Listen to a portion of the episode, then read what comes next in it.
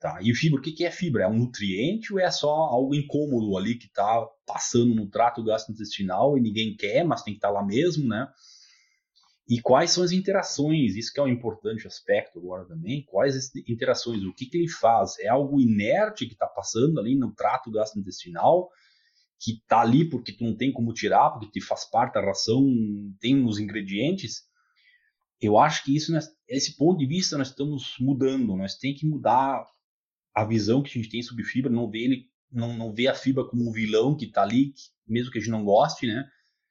Mas sim como algo que talvez possa contribuir para entender melhor o processo de digestão, o processo digestório, e talvez em função da fonte de fibra e da quantidade de fibra conseguir manejar melhor a interação e o benefício que a fibra traz na ração.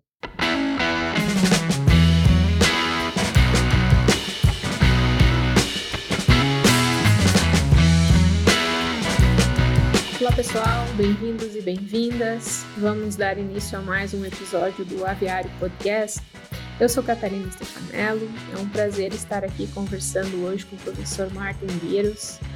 É, o professor Martin é zootecnista, mais um egresso da, da UFSM, tem mestrado, doutorado. Atualmente é professor e pesquisador na University of Natural Resources and Life Science, a Boco, em Viena, na Áustria. Que bom te ver, professor. Muito obrigada por aceitar o nosso convite e contribuir conosco, professor Martin. Então, eu que agradeço. Prazer todo meu. Bom, professor Martin, eu gostaria de começar, talvez, com uma curiosidade assim sobre a sua história na nutrição, né? Você já começou lá no Brasil, como que você ingressou na universidade em Viena, mas principalmente queria que você falasse um pouquinho com o que, que você tem trabalhado atualmente aí. Ah, a história uh, de eu estar aqui em Viena é uma história mais comprida também, né? Então, como você falou, eu saí da, da Universidade Federal de Santa Maria, mas isso já faz agora algum tempo. E daí fui fazer o mestrado na, em Porto Alegre, na URGS. Depois da URGS, em, eu comecei meu doutorado na Alemanha, em Munique, em 1996. Né? Então já faz algum tempinho também. E depois de 96, na, na Alemanha, eu passei dois anos na Holanda, como eu como cientista, trabalhando lá no, no, no Instituto de Pesquisa. E daí eu voltei para a Alemanha, no norte da Alemanha, e mudei totalmente de assunto. Na verdade, eu comecei com ruminantes, né, nutrição de ruminantes, e mudei de assuntos, quer dizer, mudei de assunto, não foi assim uma mudança muito dramática, eu mudei para pastagens de forrageiras no norte da Alemanha. Então fiz a minha livre docência lá. A livre docência é uma é um pré-requisito também aqui na na Europa, em muitos países, na Alemanha, na Áustria, para ser professor em universitário, tá?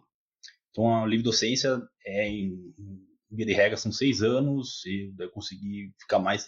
No final, fiquei dez anos no norte da Alemanha, e eu tive uma estação uh, de dois anos também na, na indústria, trabalhando na indústria de processamento de ração, e agora fazem 10 anos que eu estou aqui em Viena, na Áustria, como professor de nutrição animal. Né? Então, back to the roots, vamos dizer assim, voltando para a nutrição, né? Então, a área de forrageiras. E o pessoal aqui na Alemanha, na Áustria, separa assim, na auto é de planta ou é de animal, né? Então, não existe aquela interação zootecnista que pega as duas áreas, né? Então, de, forragens e é nutricionista, né? Não pode, né? Tu é agronomista, então tu é pastagem. Agora, tu não pode ser nutricionista e é, trabalhar com forrageiras. Isso aí é separado aqui, aparentemente, também. Bem, e eu trabalho aqui na Áustria, nessa vasta área de nutrição animal. Um, é que tem, logicamente, na Áustria uma certa, uma certa preferência econômica para certas espécies, bem na frente estão, ah, está o gado de leite, produção de leite, que é muito importante também. Vocês têm que imaginar a Áustria como um, é, um país andino do, dos Alpes, né, com Alpes com montanhas, então alturas de 2 mil, 3 mil metros, que não é assim muito alto, mas influencia bastante a composição botânica de pastagens, de forrageiras também. E a outra área de importância de não é, não ruminantes seriam os suínos. Né? Então, os suínos têm uma importância grande também comercial. E daí, em terceiro lugar, vem daí também já as aves. Tá? Um, tanto gado, uh, não, frango de corte, como também de postura. Não? Uh, na Áustria, só para ter uma ideia, o tamanho da Áustria é. Tem que pensar no tamanho de Santa Catarina, tá? Até a forma do estado de Santa Catarina, geográfica, é parecido com o da Áustria, né? Também a capital tá ao, ao leste, né? Bem, que nem em Santa Catarina, Florianópolis, aqui, Viena tá bem ao leste do país, né? E, como eu falei, a forma é, é parecida, mas Santa Catarina tem uns 10 mil quilômetros, pouco mais, 10 mil quilômetros maior que a Áustria. Quer dizer, a Áustria é um país relativamente pequeno, né? E também essa é a grande vantagem, por um lado, de ser um país pequeno, também existem estruturas é, de, de fazendas e propriedades, são, na maioria deles são propriedades familiares, tem agricultura familiar e são pequenas, então tem uma média de tamanho de propriedade de 20 hectares, tá? É, assim, não são áreas grandes, né? Então existe uma estrutura uh, fundiária pequena. E com isso também dá para trabalhar com diversas áreas e muitos dos produtores e eles, eles não são especializados, eles têm na sua propriedade várias áreas de onde eles ganham dinheiro, né? Com leite, principalmente, logicamente, mas aí também com ovinos, ou então eles fazem turismo agroecológico, ou então eles têm na propriedade produção uh, e processamento de produtos de origem animal, então produzem queijo, linguiça e vende também para os proprietários ou para os vizinhos, né? Ou, o pessoal da cidade vem lá para na propriedade comprar diretamente do produtor os produtos deles. Né? Tá, e a área que eu te falei que nós estamos trabalhando na nutrição então, aqui é um produto desse meu, dessa minha experiência, né? Tanto já iniciado no Brasil, mas também de das várias estações, né? Tanto na Europa, como dentro da Europa, nas áreas também que eu trabalhei, que seriam ruminantes, o, as forragens e pastagens, mas também mais tarde o processamento de ração. Então, eu estou usando esses, esse conhecimento aqui na, na, aqui no instituto, na universidade em, na Áustria, né? trabalhar com várias áreas de pesquisa. Bom, é, eu queria aproveitar esses, essas informações que você já deu da Áustria, assim, é, antes de nós entrarmos no nosso tópico principal. Tá? A nossa conversa de hoje vai ser uma conversa sobre fibra na alimentação animal, especialmente para aves, né? É, mas antes de nós entrarmos nesse assunto, eu queria aproveitar e ligar um pouco sobre isso que você já comentou. Esse podcast aqui, ele tem me dado a oportunidade de conversar com pessoas de diferentes regiões do Brasil e, e também de diferentes países, né? Eu sou, sou muito grata por isso. E para engrandecer a nossa conversa, eu queria pedir para você falar um pouquinho justamente sobre isso, sobre o sistema produtivo de aves na Europa, os ingredientes são diferentes, é, os principais produtos também são diferentes, né? Eu sei que tem muitos países, cada país tem a sua peculiaridade, né? Mas aquelas características que são mais comuns, assim, de Europa, eu acho que é bom para quem está no Brasil ouvir um pouquinho dessa outra realidade também. Tudo bem, posso falar, não tem problema. Então, é, se a gente dá o foco na produção de aves, né? Então, a, a ave de postura ou então frangos de corte, ela tem justamente uma certa diferença é, entre Europa e outros países é, produtores, tá? Bem clássico que na Áustria, justamente como eu falei, é essa, essa estrutura pequena, a estrutura fundiária pequena, tá? Então, nós temos aqui galpões de, de, de frangos de corte de 10 mil aves, de até 40 mil aves no máximo, né? Então não são propriedades enormes, como a gente tem pensado, ou então tem, a gente conhece, talvez, vocês é, conhecem no Brasil também. Ah, quanto à ração, lógico, aí é uma questão, como no Brasil também, uma questão de preço, né? Onde é que o que, que é mais barato, né? Então, nos, nos últimos uh, anos, ou meses até, com a guerra na Ucrânia e Rússia, ah, os preços têm variado bastante. Tá? Há um ano atrás, uh, sumiram, desapareceram as, as uh, os fornecedores diretos, né? então alguns ingredientes aumentaram enormemente de preço. Mas o mercado se estabilizou de novo e agora nós estamos em baixa de novo. Então os, os, produtos, os produtos estão baratos. O mais importante seria o cereal. Entre os cereais que a gente usa, então depende da região na, na Europa, quanto mais ao sul, vai começar a entrar mais milho. Quanto mais ao norte, vai começar a, por não poder implantar o milho, colher o milho na, na época de, de crescimento, vou começar a usar mais cereais de inverno, né? No caso, a cevada e o trigo tem uma importância daí maior na ração, tá? Fonte de proteína, claro, soja tem uma importância grande, mas também bastante, critiza bastante criticada também por ser importada. Uma grande parte da proteína na Europa é importada por uma questão também de mercados, né? Mercado argentino, brasileiro e norte-americano de soja, eles são fornecedores constantes em um certo volume. Então a soja segue a ter sua importância também aqui na Europa. Mas tem mudado a mentalidade. Então aqui existem muitas é, necessidades, muitos esforços também por parte da política de é, apoiar produtores ou produção de alternativas para, uhum. para proteicas, né? Então, por exemplo, do, do leste europeu vem muito girassol, né? Girassol é um importante produto, uma fonte proteica lá que é produzida. Ou então, do norte europeu, também até na Áustria, tem a canola, né? A canola tem uma importância grande também em termos de produção, em termos de produção, então, local, vamos dizer assim, local europeia, né? E nos últimos anos está entrando muito mais também a, a, assim chamada soja europeia. Né? Uhum. Com soja do Danúbio, chamava assim, né, em torno do Danúbio, só que tem países agora que não são mais, fazem parte do rio, né, então já chama de soja europeia. Tá? E ela tem tomado muita importância nesse sentido também, em termos de mercado, em termos de plantação de hectares, uh, sendo plantados também, porque uma vez o produtor ganha bem com a soja europeia e, e tem o interesse está sendo tá aumentando cada vez mais, né? Em produzir a própria soja aqui.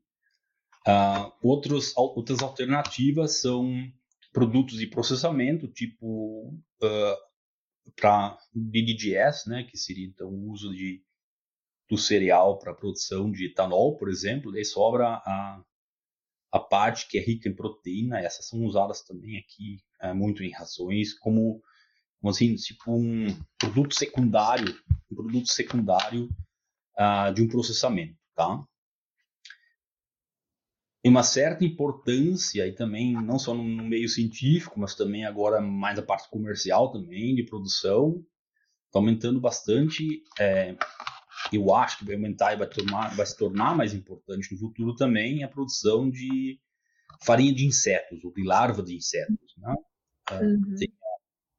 A, a, como é que chama em português? A Black Soldier Fly. Né? Uhum. Não sei se vocês conhecem, vocês conhecem, mas ela tem mais importância, tem aqui.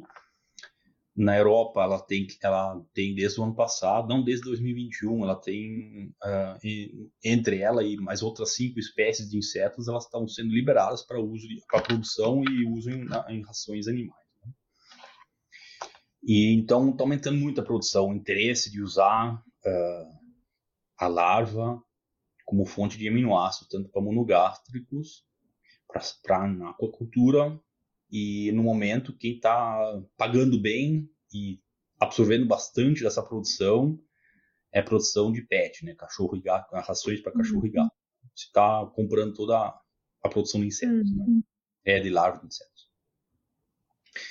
Bem, o, o que, que é, o que está sendo feito? A gente tem, uh, desde a da crise da, da vaca louca, dos anos, no início dos anos 2000, essa proibição total de usar é, proteína de fonte animal.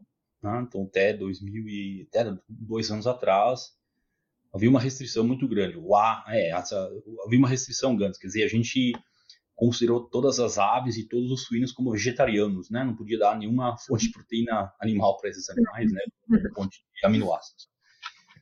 E desde é, a importância dessa, dessa discussão uh, se tornou maior maior também a pressão para se tomar se tomar uma decisão de reusar esses produtos né é, facilitou quer dizer desde 2021 ou 22 está sendo liberado o uso interespécies de uh, farinhas de origem animal, né? Farinha de carne, farinha de carne e osso também, né? Se produzir no frango, pode usar no suíno e vice-versa, né?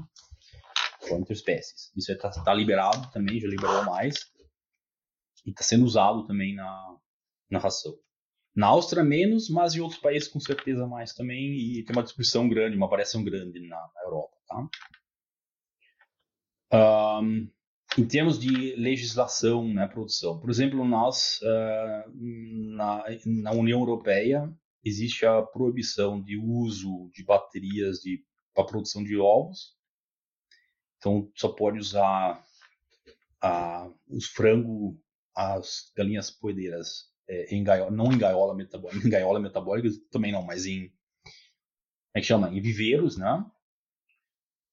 ou então uh, também uh, com pastagem, tipo free range, né? Que deixar elas, uh, uma, área ah, disponível para elas saírem no campo e se ocuparem lá, picar aqui, picar ali, se alimentar do capim, de insetos, o que for. E isso são sistemas permitidos. O sistema de gaiolas ou baterias não, não é proibido, é proibido, não pode, não pode usar mais, né? mas há exceções, logicamente, né? Então, esse é um sistema tradicional e o, o, produtor, o consumidor, ele quer ver então o ovo produzido de uma ave que tem essa uma, que tem um bem-estar, né? Então, não não foi produzido em gaiolas é, de produção, umas baterias de, de poedeiras, mas existem exceções, né? Então, por exemplo, se tu, se tu, comprar ovo fresco, ele é com certeza de um sistema dessa forma assim. Se você comprar ovo que a gente chama ovo líquido, né?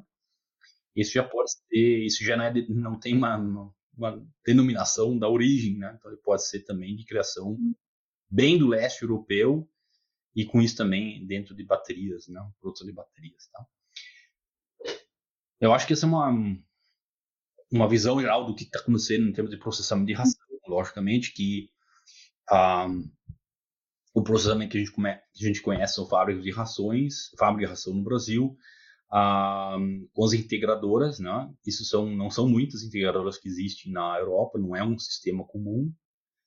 Uh, então, existem algumas empresas, não muitas empresas que trabalham nessa área. Tá?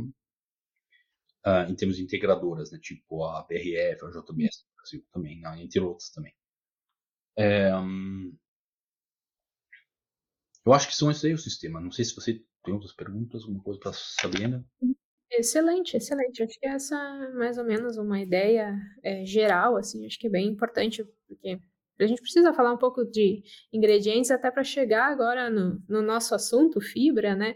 Talvez a fibra seja o que mais varia, o que nós menos conhecemos, né? Ingredientes e ração, então acho que é importante nós falarmos sobre isso. Eu lembro que quando eu comecei a estudar carboidratos mais a fundo e as frações solúveis e insolúveis, eu fiquei encantada e ao mesmo tempo eu percebi que tinha que aprender muito, né? Então, eu queria começar, professor Martin, pelo mais simples. É, como que nós podemos caracterizar melhor a fibra em uma dieta para aves. Okay? A gente usa as propriedades físico-químicas, comportamento durante a digestão, né? quais são as atualizações que nós precisamos ter. Depois é, dessa introdução, eu, eu vou querer perguntar para você, eu vou te fazer uma nova pergunta que é mais direcionada a uma área que você trabalha bastante, que é de métodos. Mas agora de uma forma simples, assim, como que, que a gente caracteriza a fibra? Ah, mas isso é uma importante, uma pergunta muito importante também, né? A caracterização da fibra. Uh, talvez é uma coisa que todo mundo aprendeu uh, na universidade, nas, nas aulas de nutrição, Fibra é quase um sinônimo para monogástricos, é quase um sinônimo de ah, um componente antinutritivo, né? Então não pode ter fibra na ração. É, ou então não pode ter muita fibra na ração. Ah, que isso aí prejudica a digestibilidade, todos os valores que você vê, que você via em termos de aumentar a fibra na ração, eles tinham uma relação, uma correlação negativa com a digestibilidade, né? Então, você provava que, ah, não pode usar fibra na ração. Ou não tanto, né? Mas mesmo que a gente uhum. vá diminuir bastante a fibra, tu não vai conseguir fazer uma fibra zero né, na, na ração. em função também de que você não é, uma, não é a, os ingredientes que você usa, você não, nunca vai ter uma, uma, uma ração semissintética, que é usando no laboratório, né, para certas condições experimentais. Então sempre vai ter fibra, tá? Na ração, mesmo seja pouco, vai ter fibra. A fibra vem do milho, da casca da soja, mesmo que ela não use. Então, qualquer outro ingrediente vai ter alguma forma de fibra na ração. O que é de se discutir é em termos não só da metodologia, que você vai perguntar depois, mas também o que, que nós estamos falando da fibra. É, uhum. Qual os carboidratos que fazem parte desse componente fibra. Tá? E o fibra, o que, que é fibra? É um nutriente ou é só algo incômodo ali que está passando no trato gastrointestinal e ninguém quer, mas tem que estar tá lá mesmo, né? E quais são as interações? Isso que é um importante aspecto agora também. Quais as interações? O que, que ele faz? É algo inerte que está passando ali no trato gastrointestinal, que está ali porque tu não tem como tirar, porque te faz parte da ração, tem os ingredientes.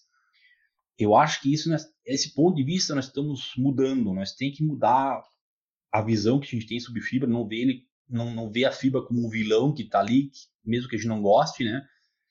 Mas sim como algo que talvez possa contribuir para entender melhor o processo de digestão, o processo digestório, e talvez, em função da fonte de fibra e da quantidade de fibra, conseguir manejar melhor a interação e o benefício que a fibra traz na ração. Sim, é. Agora, nessa área que você trabalha, assim, que, então vamos entrando mais a fundo e devagar a gente vai. É, explicando um pouco por que, que é tão complexo, né? É, eu gostaria de aproveitar é, para perguntar é, sobre os métodos, né? Quais são os métodos que têm sido utilizados para avaliar fibra ingredientes e rações? Como que nós podemos melhorar o nosso conhecimento sobre isso, né? Queria chegar em algo que, que precisa mais ser, ser mais estudado, que é de fato é, qual é a relação entre esse resultado da análise e o impacto que vai ter lá no animal, né? Isso são dois passos importantes, né? Porque no momento que você definir fibra como uma, um objeto que você vai analisar no laboratório, você vai tentar achar uma relação com o um desempenho do animal, né? Mas essa já começa aí a dificuldade, tá? por exemplo, uhum. um, um, um exemplo básico você vai fazer FDN, FDA ou fibra bruta e a, metodologia uh, de laboratório, o protocolo exige que você moa, que você faça a moagem da amostra em 1 milímetro. Tá, e o que, que tu faz se a fibra que você usa ou algum ingrediente da fibra de, que você usa na ração ele é menor que 1 milímetro? Por uma questão de processamento, por uma questão da fonte mesmo, né?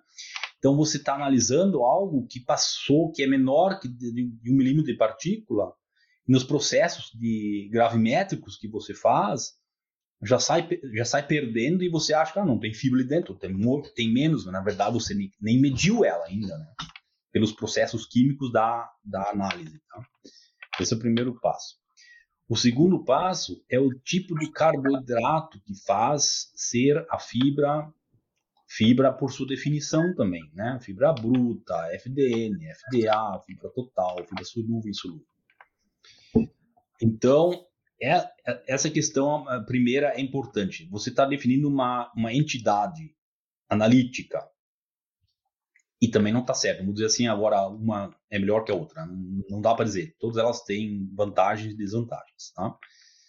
A questão que a gente tem que ver na, na fibra, em sua totalidade como entidade nutricional que está interagindo no, na ingestão, na passagem, no, no trato digestório. E justamente são essas interações. A fibra não é uma, uma, um material inerte que passa só e é excretado de novo, não é absorvido, não é digerido, não, não tem ataque enzimático, né? Uh, sobre a fibra, sobre os carboidratos que compõem, que, que definem fibra. É, o que a gente está vendo agora também muito são as interações é, físico-químicas da fibra, é, como parte da definição do que é fibra e de quanto usar fibra na ração. Um, tem dois aspectos agora importantes nesse sentido. Um é a definição de fibra que a gente está usando no momento. A definição de fibra no momento que está sendo usada e é válida e reconhecida é que fibra fazem, faz parte da fibra todos os carboidratos que não são passíveis de serem atacados pelas enzimas é, endógenas do, do animal. Tá? Se ela for degradada, fermentada pelas, é, pelo microbioma, pelas micro-organismos que existem ou que interagem, que vivem no, no trato gastrointestinal, aí sim, tudo, tudo bem, mas não foi o animal, a enzima do animal, mas sim os micro-organismos. Essa é a forma com que elas é, são processadas ou trabalhadas no trato gastrointestinal também tem suas vantagens, né, logicamente. Quer dizer, nesse contexto de fibra, por exemplo, eu posso usar oligosacarídeos, eu tenho desde o clássico, que é celulose, hemicelulose, mas eu também tenho amido resistente, tá? Como sendo fibra. Né? A resistência do amido, que também é um resultado de um processamento talvez errado, né? É, ele também passa a ser fibra, tá? Nessa definição, tá? Então, como é que tu é uma questão... É, é Depois, ah, as interações físico-químicas, que também variam muito entre as fontes de fibra, quer dizer, você está usando o mesmo valor de fibra, mas diferentes fontes, tá? Daí, com isso você vai ter capacidade, capacidades físico-químicas que variam bastante entre as fontes, independente da quantidade de fibra na ração.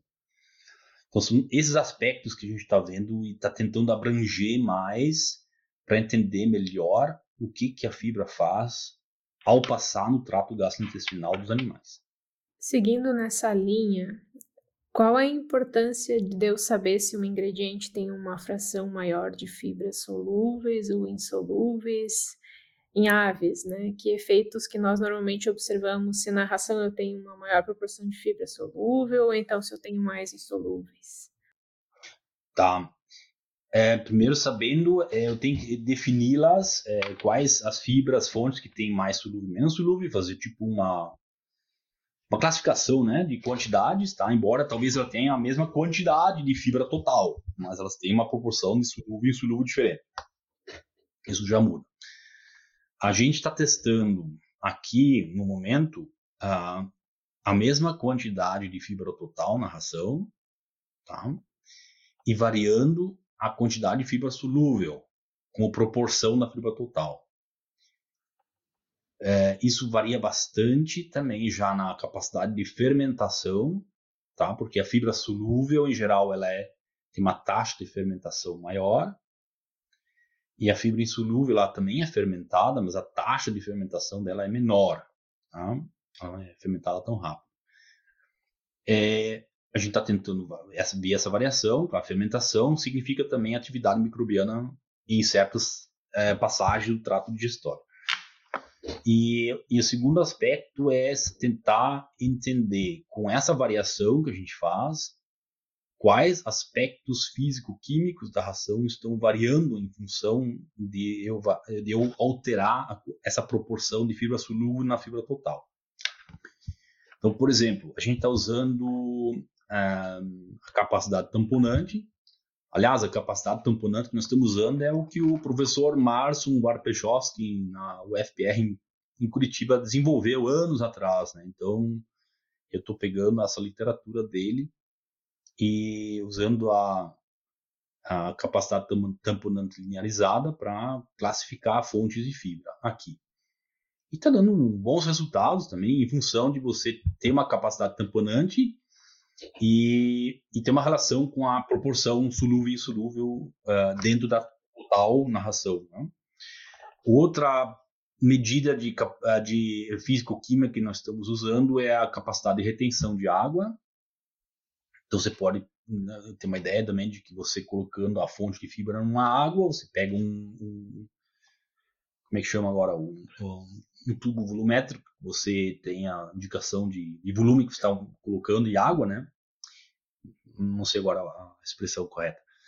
Mas em todo caso, você deixa por uma certa padronizado por um certo tempo você mede o volume inicial da fibra com a água, não, não coloca muito mais água, mas vê quanto é que a fibra, em um certo período de tempo, essa fonte de fibra, ela, ela duplica de, de volume, então aumento do volume. Tá?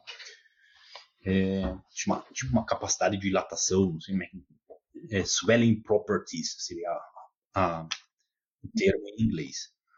E claro que você pega assim uma polpa, né? Uma polpa, ela tem uma capacidade de, de, de dilatação muito maior, né? Talvez até mais de quase mil por cento, né? Quase dez vezes mais do que a, o volume inicial.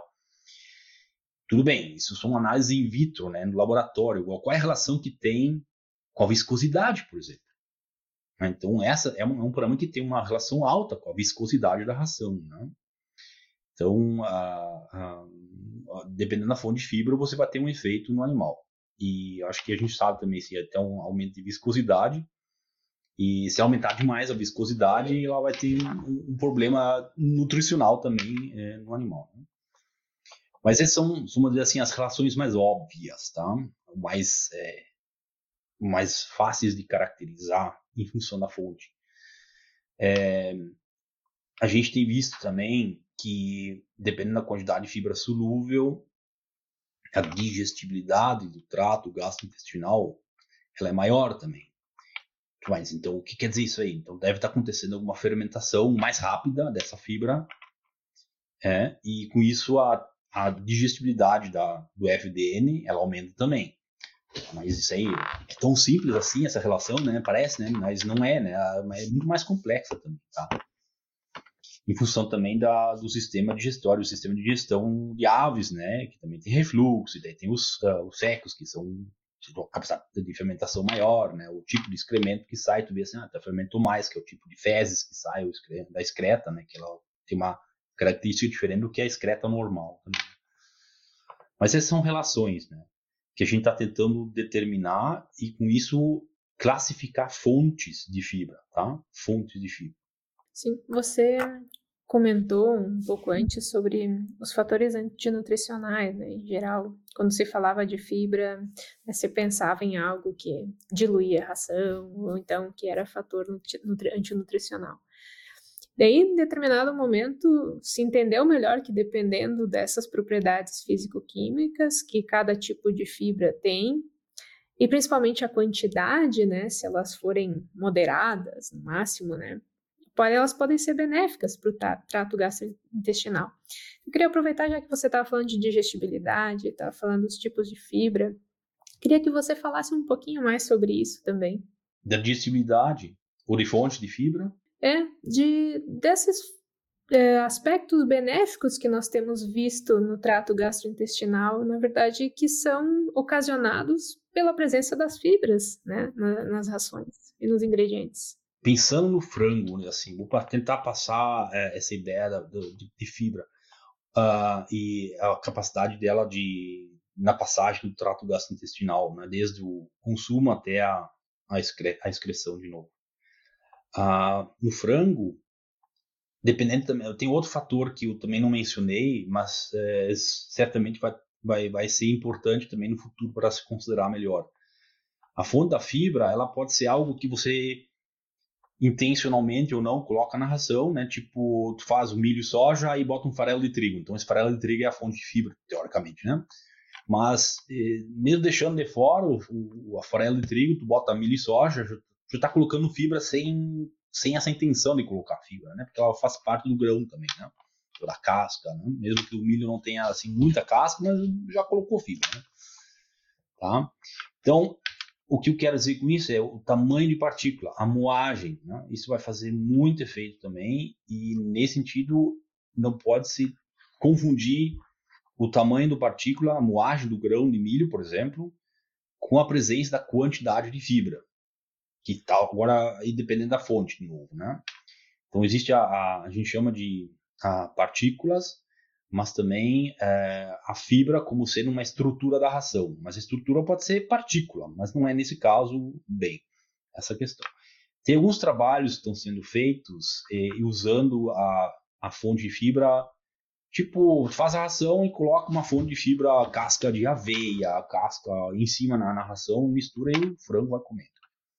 Então, é, essa estrutura física de como ela não é digerida na moela, por exemplo, chegando essa, essa, essa partícula de fibra, ela também vai ter uma função de partícula grossa, moída grossa, na atividade da moela. Tá? Então a moela está trabalhando até, ah, o que está não esvazia aqui, né? Então vai trabalhando ali a, a ração. Claro, não estou falando de muita fibra, né? Então é uma proporção também a atividade da, da moela com a quantidade de fibra. Mas existe assim esse, esse aspecto positivo, né, de você colocar fibra e ter uma atividade da moela maior, tá? Só que agora não vão pensar que colocando mais fibra vai melhorar a qualidade da moela, você ao mesmo tempo está diminuindo, tá diminuindo a ração, né, em termos de outros nutrientes. Mas esse é um efeito. O outro efeito que tem é, na passagem uh, pelo trato digestório, no intestino delgado, é como ela não é digerida nessa fase ainda, e não fermentada nessa fase ainda, pelo menos não tão intensivamente, né? Nessa fase ainda, ela vai, a fibra, ela vai ter sua, as suas reações físico-químicas.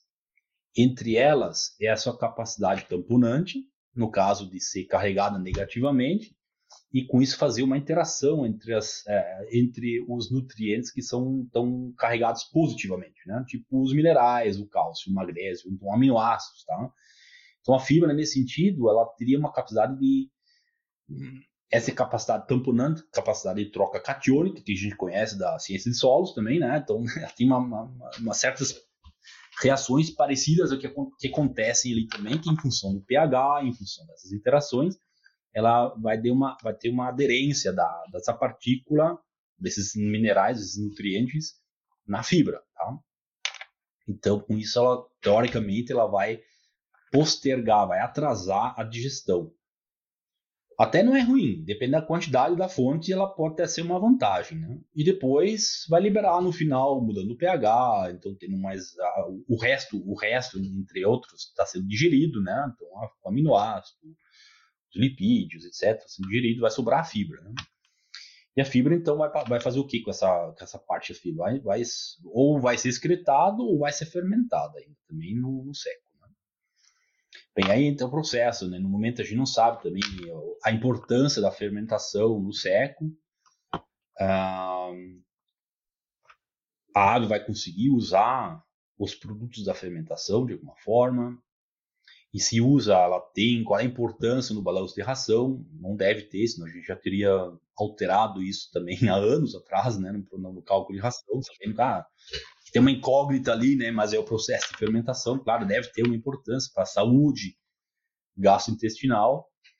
E é, o que está sendo agora, não sei, é, talvez a, a, alguém já saiba melhor também, como existe o refluxo, é, quem sabe esse processo de fermentação tem uma importância de, de distribuir os nutrientes para serem reabsorvidos de novo após o processo de fermentação, né?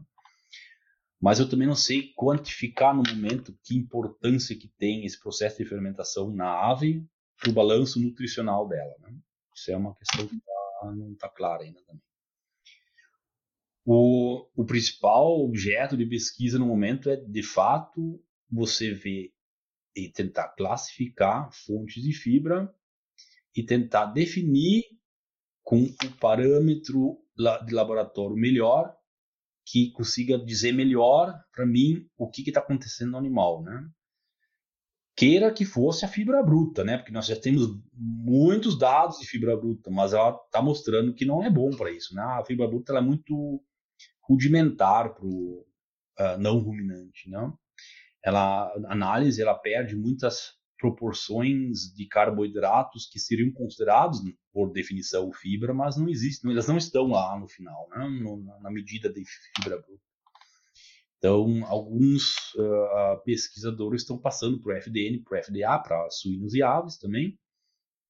Só que é a mesma coisa, é um modelo que foi definido para ruminantes e não para monogástricos. Né?